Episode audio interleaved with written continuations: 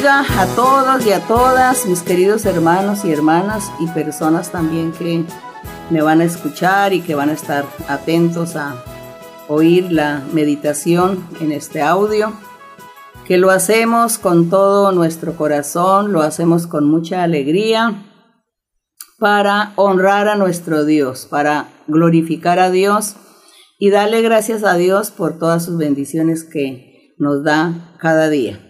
Nosotros en nuestra oración al final estaremos todos unánimes orando y pidiéndole al Señor que nos quite esta tribulación que estamos viviendo. Así que en la oración dice que la oración puede mucho, la oración de fe. Y nosotros vamos a estar orando, confiando que el Señor nos va a escuchar. En el día de hoy vamos a estar meditando en San Mateo capítulo 12, un semitítulo que habla aquí de, dice que la generación perversa demanda señal en el verso 38. En San Mateo 12, verso 38, estaremos leyendo y después vamos a estar leyendo del verso 43 al 45 del mismo capítulo 12. Así que ya ustedes con sus Biblias, supongo que ya está listo, Mateo 12, 38. Nuestro Señor Jesucristo, en aquella época, dos mil años más hacia atrás de nuestro tiempo, estaba allí en Jerusalén, el Señor enseñando su palabra como siempre, y, y también ante los fariseos y los escribas, que en ese tiempo eran los enemigos del Señor. Los mm, fariseos y escribas, ellos eran los intérpretes de la ley y los maestros también encargado de enseñar la ley de Moisés los, los sábados. Así que ellos se consideraban personajes importantes y superiores. Y ellos pues no creían en el Señor, echaban abajo su doctrina, su enseñanza.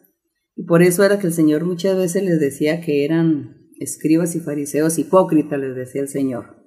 Porque ellos decían enseñar la palabra de Dios, pero ni ellos mismos entendían lo que estaban enseñando, porque el Señor Jesús estaba manifestándose según las profecías de los profetas en la antigüedad y ellos no eran capaces de discernir, de distinguir que ese era el momento en que todas aquellas profecías estaban cumpliendo con el Señor Jesucristo.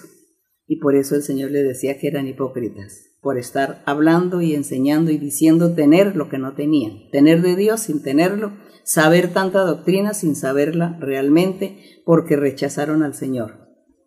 Entonces aquí en, este, en esta ocasión estaba el Señor predicando el reino de los cielos, predicando su palabra, su evangelio, y dice que algunos de los um, escribas y de los fariseos le dijeron al Señor, Maestro, deseamos ver de ti señal, es decir, danos una prueba, cómo tú nos demuestras que lo que estás diciendo es la verdad, cómo nos vas a demostrar que tú eres el verdadero, que tú eres el Mesías, que tú eres el enviado de Dios.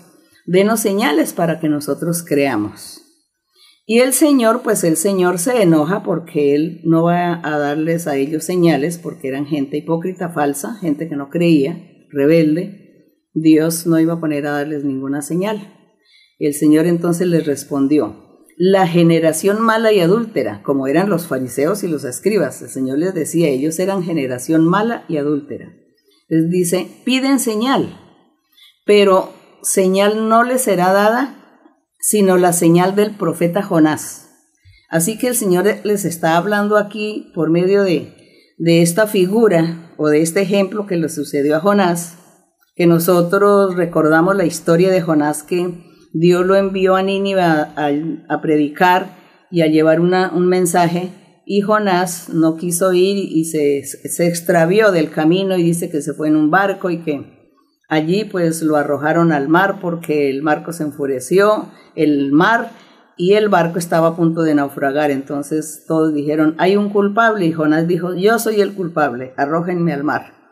Así que él dice, es mejor que me arrojen al mar porque allí pues ya no tengo que ir a predicarle a los de Nínive. Entonces el Señor en su poder permitió, dice, que aparecía un pez grande y que ese pez tragó a Jonás y lo tuvo tres días, tres noches en el vientre. Entonces, esto que sucedió, esta historia de Jonás, que sucedió, Dios permitió porque era la figura o era la sombra de lo que vendría al futuro, era el simbolismo. Así como Jonás estuvo esos tres días y tres noches en, el vientre de ese pez, asimismo también el Señor Jesucristo tenía que morir y a los tres días resucitaría. Nuestro Dios permitió que Jonás viviera esta experiencia para mostrar lo que iba a acontecer con el Señor Jesucristo. El Señor Jesucristo sabía que todas estas cosas se habían dado, era por Él, y que esto realmente era una señal, una señal porque solo la entendió el Señor Jesucristo y los que creían en él. Entonces por eso el Señor Jesús le dijo a los, a los fariseos y a los escribales de ustedes, eh, como generación adúltera y mala, piden señal, pero no les va a dar señal sino la de Jonás. Así que recuerden la historia de Jonás. ¿Qué fue lo que sucedió con Jonás?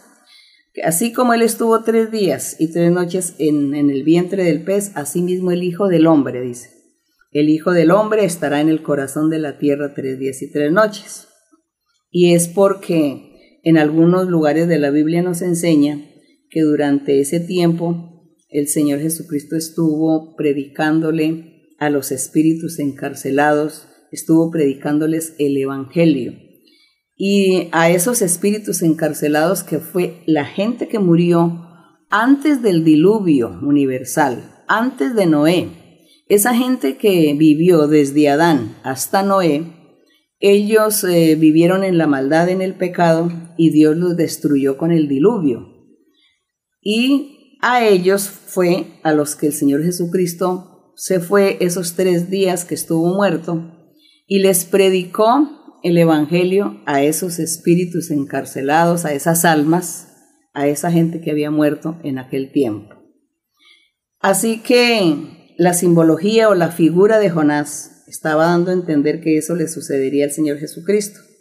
El Señor Jesús cuando dio esta enseñanza, yo creo que los escribas y los fariseos sí comprendieron, pero ellos no aceptaban al Señor, sino que se enojaban más cuando ellos veían que el Señor les mm, trataba pues de enseñarles la doctrina y el Señor pues tenía toda la razón en sus apreciaciones en su conocimiento, y ellos, los fariseos, como creían ser más que los demás, se creían superiores, pues les daba mucha ira que el Señor tuviera que taparle la boca, que callarlos. Así que en el verso 41, pues el Señor Jesucristo les, les sigue diciendo a ellos, les dice, los hombres de Nínive en el futuro, cuando sea el juicio final, dice, se levantarán en el juicio, dice, con esta generación, con quienes, con los escribas y los fariseos que estuvieron, que fueron testigos de ver al Señor Jesucristo predicando su evangelio allí en Jerusalén y en todo Judá. Entonces, por eso el Señor les dice, los hombres de Nínive se levantarán en el juicio final con esta generación, con estos escribas y fariseos, y la condenarán. Dice que van a condenar los, mm, los de Nínive, van a condenar a los escribas y fariseos porque, ¿Por qué? Dice, porque ellos se arrepintieron en esa época a la predicación de Jonás y he aquí más que Jonás en este lugar. Entonces dice, ellos en ese tiempo se arrepintieron cuando Jonás les predicó. Y en este momento no está Jonás predicándole a una gente, está es el Señor Jesucristo, el Mesías, el Rey, el Salvador era el que estaba ahí en ese momento predicándoles y ellos no creyeron.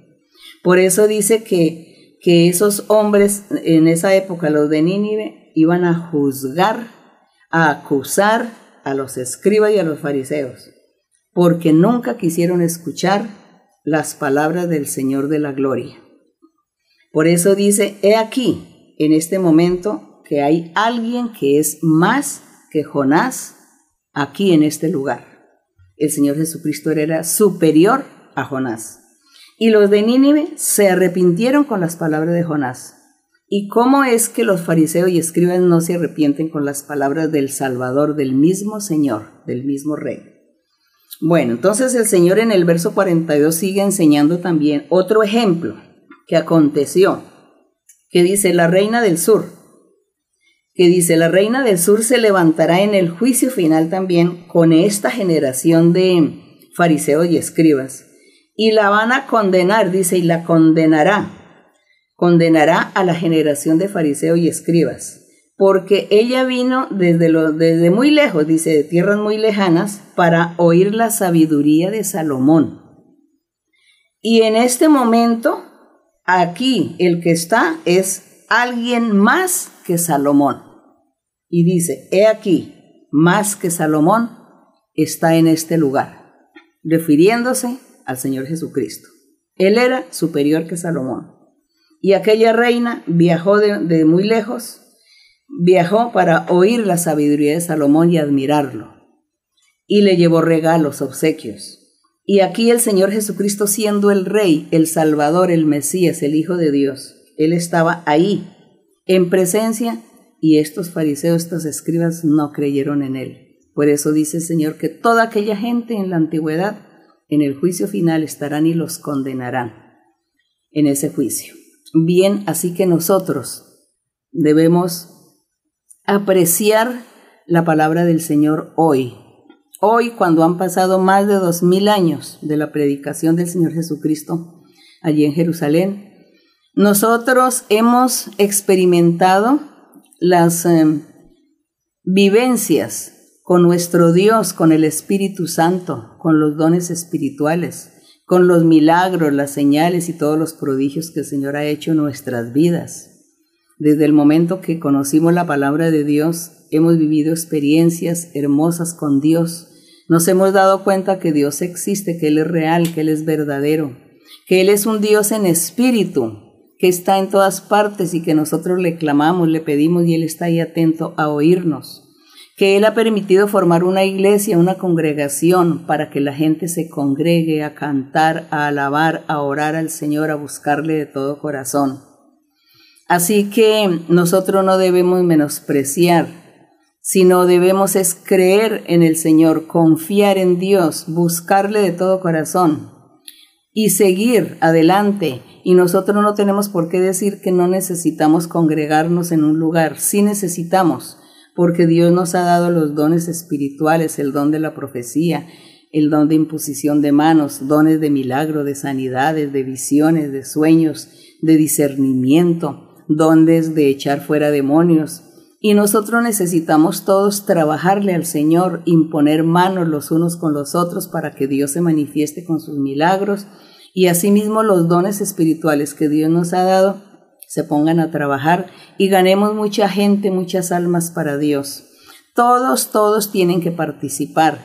Las personas recientes, personas que nunca se han congregado en la iglesia, pero que un día van a tener la oportunidad de congregarse y que yo sé que hay muchos corazones dispuestos para esta labor, para esta obra maravillosa, para asistir a la iglesia en congregación. Y allí es donde se va a ver también la manifestación del Señor abiertamente, con sus dones, con sus maravillas. Así que es la invitación que yo les hago para que abran la Biblia, lean la Biblia, compren una Biblia y lean, oren al Señor, agraden al Señor, porque Dios es poder. Él está haciendo un llamamiento a las personas. Él está en este tiempo manifestándose. Dios ha permitido que venga esta enfermedad del coronavirus para probar a muchos corazones, para probar a mucha gente, para castigar a otros. Y Dios también tiene bendiciones. Después de todas estas cosas, Dios va a estar bendiciendo, va a estar prosperando va a estar dándole progreso, triunfos a su iglesia, a sus creyentes.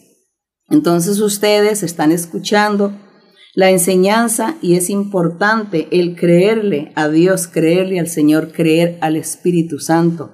El Espíritu Santo está en medio de nosotros. El Espíritu Santo está guiándonos y orientándonos por sueños, visiones, por profecía. Él está hablando por nuestros labios, por nuestra boca nos habla y el Señor nos usa para hablar, porque Dios usa a los seres humanos como instrumentos para hablarle a la gente, para consolar a las personas.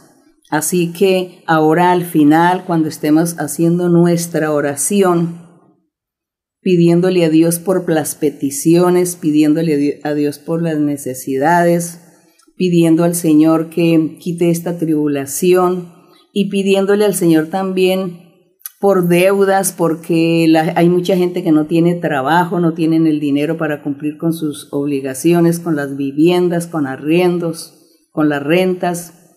Hay mucha gente que está sufriendo muchas enfermedades y hay personas también que están sufriendo incomprensiones con su familia, con el, entre esposos, entre parejas, entre familias, padres e hijos, hijos, padres, matrimonios que se están divorciando. Todos estos problemas, hay mucha gente que sufre, hombres que sufren, mujeres que están sufriendo. Pero todo tiene una solución, todo tiene su solución abrir la Biblia, leer con todo el corazón, de disponerse para Dios y pedirle a Dios, con todo el corazón, pedirle a Dios misericordia. Para orar al Señor no se necesita saber tanta palabrería, solamente con que usted de corazón le diga a Dios, le diga, Señor, yo quiero que tú me escuches, Señor, mira mi situación, mira mi tribulación o mira mi enfermedad, mira el sufrimiento. Quiero que me escuches, yo voy a leer la Biblia y quiero que tú me des entendimiento para entender, para comprender, pero también quiero, Señor, que me oigas, que me escuches y que mires, que tengas misericordia, quites mi dolor, mi tristeza, mi angustia, las enfermedades de mis familiares, mira las brujerías, las hechicerías. Todo esto usted puede hablarle al Señor y eso se llama orar y entonces Dios estará escuchándole y le bendecirá y le libertará. Así que el Señor cuando Él hace el milagro a una persona, cuando quita brujerías, por ejemplo, quita hechicerías. Por ejemplo, aquí hay un caso que son tres versos que los voy a leer, que ya nos apartamos del tema que estamos viniendo, pero aquí el Señor da un ejemplo que también tiene que ver con la vida de los seres, con la vida espiritual de la gente. Nosotros sabemos que hay mucha gente que le hace brujerías, hechicerías a otros y hay mucha gente que sufre de esas maldiciones y que son esclavos de esos espíritus inmundos que los atormentan, que no los dejan dormir, no los dejan en paz. Y el Señor Jesús aquí daba también una explicación sobre eso, aquí en el verso 43 del mismo capítulo 12, en el verso 43 dice, el Señor dice, cuando el espíritu inmundo sale del hombre. Y es que ese espíritu inmundo es porque también en aquel tiempo, cuando el Señor Jesús estuvo predicando, había mucha gente que era víctima de brujerías, de hechicerías, de maldiciones. Entonces dice, ese espíritu inmundo sale del, del hombre, dice, anda por lugares secos buscando reposo y no lo halla.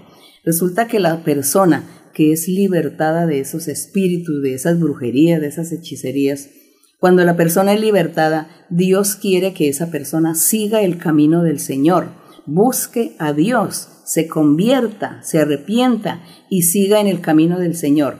Pero resulta que en este caso, estas personas o esta persona que, que fue libertada de esos espíritus inmundos, no quiso seguir por el camino del Señor, sino que siguió llevando una vida pecaminosa, una vida desagradable para Dios, a los ojos de Él. Entonces esta persona no se arrepintió, no agradeció esa liberación que, que vivió.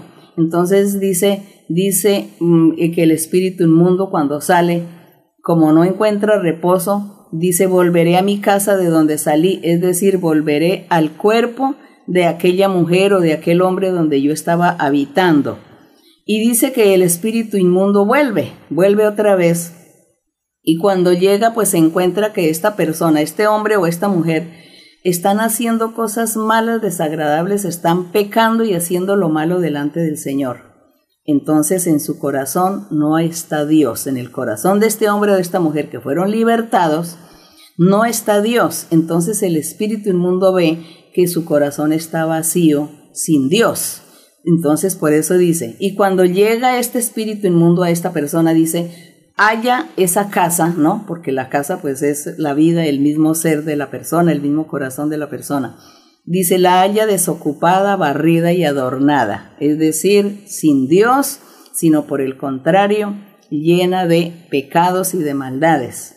Entonces dice que ese espíritu malo va y toma consigo otros siete espíritus peores que él y entran a morar allí, en esa casa que es en el corazón, en la vida de este hombre o esta mujer que fue libertada una vez y que no se arrepintió y siguió en pecado, entonces dice que moran allí esos espíritus y ya no, ya no es uno, sino son siete más. Y dice que el postrer o el último estado de este hombre viene a ser peor que el primero, es decir, primero tenía un espíritu, un demonio, y la persona fue malagradecida con Dios y no buscó a Dios, no se arrepintió. Se fue y el espíritu inmundo por allá atormentado busca otros siete espíritus y viene y vuelven y lo poseen. Porque él estaba sin Dios, porque él no se había arrepentido. Así que dice que su estado de él va a ser peor. Ahí sí que mm, si antes estaba loco, ahora está esquizofrénico quizá o bueno, completamente eh, fuera eh, un enfermo mental, en las peores condiciones. Así que dice que ese su estado viene a ser peor que el primero. Dice, así también le va a acontecer, dice el Señor Jesucristo, así también le va a acontecer a esta mala generación, a los fariseos, a los escribas, que ellos no creyeron en el Señor y decían que tenían a Dios, no se arrepintieron entonces dice que va a venir un poco, vendría un poco de espíritus malos y los iban a poseer para que en sus pensamientos fueran peores que los de antes, rechazando al Señor de la Gloria. Han pasado más de dos mil años hasta el día de hoy y nosotros hoy en día vemos gente, gente que vienen de allá, de esta creencia, de esa religión, de esas costumbres y hasta el día de hoy uno los escucha que ellos no aceptan al Señor Jesucristo, no creen que Él es el Rey de la Gloria, que Él es el Salvador, el Mesías. Y como ellos no creen, pues seguramente a cada uno de ellos los han poseído más de siete espíritus y están así y los llenan de, de incredulidad, de orgullo, de altivez, de arrogancia, donde se creen eh, superiores y que no buscan a Dios y menosprecian a nuestro Señor Jesucristo. Eso es lo que el Señor Jesús estaba enseñando y que nosotros no vayamos a ser víctimas por ser incrédulos, por nuestra incredulidad, por dudar del Señor, no vayamos a ser víctimas de todos esos demonios, sino por el contrario, que si el Señor nos ha libertado, nos ha limpiado de demonios, de espíritu, de todo eso, sigamos al Señor, Seamos sinceros, rectos, íntegros en el camino del Señor. Y así yo los invito a todos ustedes, que el Señor tiene, Él va a hacer muchos milagros en las vidas de ustedes, los va a libertar y les va a quitar muchas brujerías, muchos espíritus malos, pero Dios espera que ustedes sigan el camino del Señor, sigan por el camino recto. Así que nosotros no vamos a seguir este mal ejemplo de esta gente, escribas y fariseos en aquel tiempo y que hoy también los hay, Así que no vamos a seguir ese ejemplo porque nosotros queremos estar con Dios, vivir con Dios, habitar con Él y ganar la vida eterna. Vamos a estar orando a nuestro Dios. Padre Santo, gracias te damos Señor por la meditación de tu santa palabra. Gracias por tu doctrina, gracias por tu palabra hermosa, mi Señor que nosotros nos deleitamos cada vez que abrimos la Biblia para leer y encontrar esta doctrina maravillosa y que tú la vivificas con el poder de tu Espíritu Santo. Gracias porque tú la haces una realidad en nuestras vidas. Gracias porque nuestro corazón y nuestra alma rebosan de alegría cada vez que leemos, cada vez que te nombramos, cada vez que meditamos en ti. Gracias, eterno Dios. Te pido, Señor, que extiendas tu mano poderosa en este momento y bendigas a las personas, a la gente, a los hermanos, a las hermanas y a todas las personas, recientes y personas que por primera vez nos escuchan, que tú los bendigas, los limpies, los libertes, que tú quites espíritus inmundos, brujerías, hechicerías, maldiciones. Quita enfermedades incurables, quita toda enfermedad psíquica, toda enfermedad física Quita, Señor, todas estas tribulaciones, destruye la obra del maligno, dales gozo, dales alegría, dales paz, comprensión, amor, cariño a mucha gente. Prospérales y bendíceles, Señor, dales alegría. Revélales en sueños o en visiones tu palabra, tus caminos y ayúdales para que ellos sigan adelante, Señor. Gracias, mi Padre, en el nombre glorioso de Jesucristo te lo pedimos todo. Amén, gloria al Señor. La honra y la gloria para nuestro Dios. Vamos a cantarle al Señor el coro 157, que titula De cautividad. Coro 157. De cautividad, de cautividad, Dios nos hizo volver. De cautividad, de cautividad, Dios nos hizo volver. Hay risas y danzas y alabanzas porque Él nos hizo volver. Hay risas y danzas y alabanzas porque Él nos hizo volver. De cautividad, de cautividad Dios nos hizo volver de cautividad, de cautividad. Dios nos hizo volver. Hay risas y danzas y alabanzas porque Él nos hizo volver. Hay risas y danzas y alabanzas porque Él nos hizo volver. Gloria a mi Señor. Muchas gracias mis queridos hermanos hermanas. Mi Dios me les bendiga. Los quiero mucho.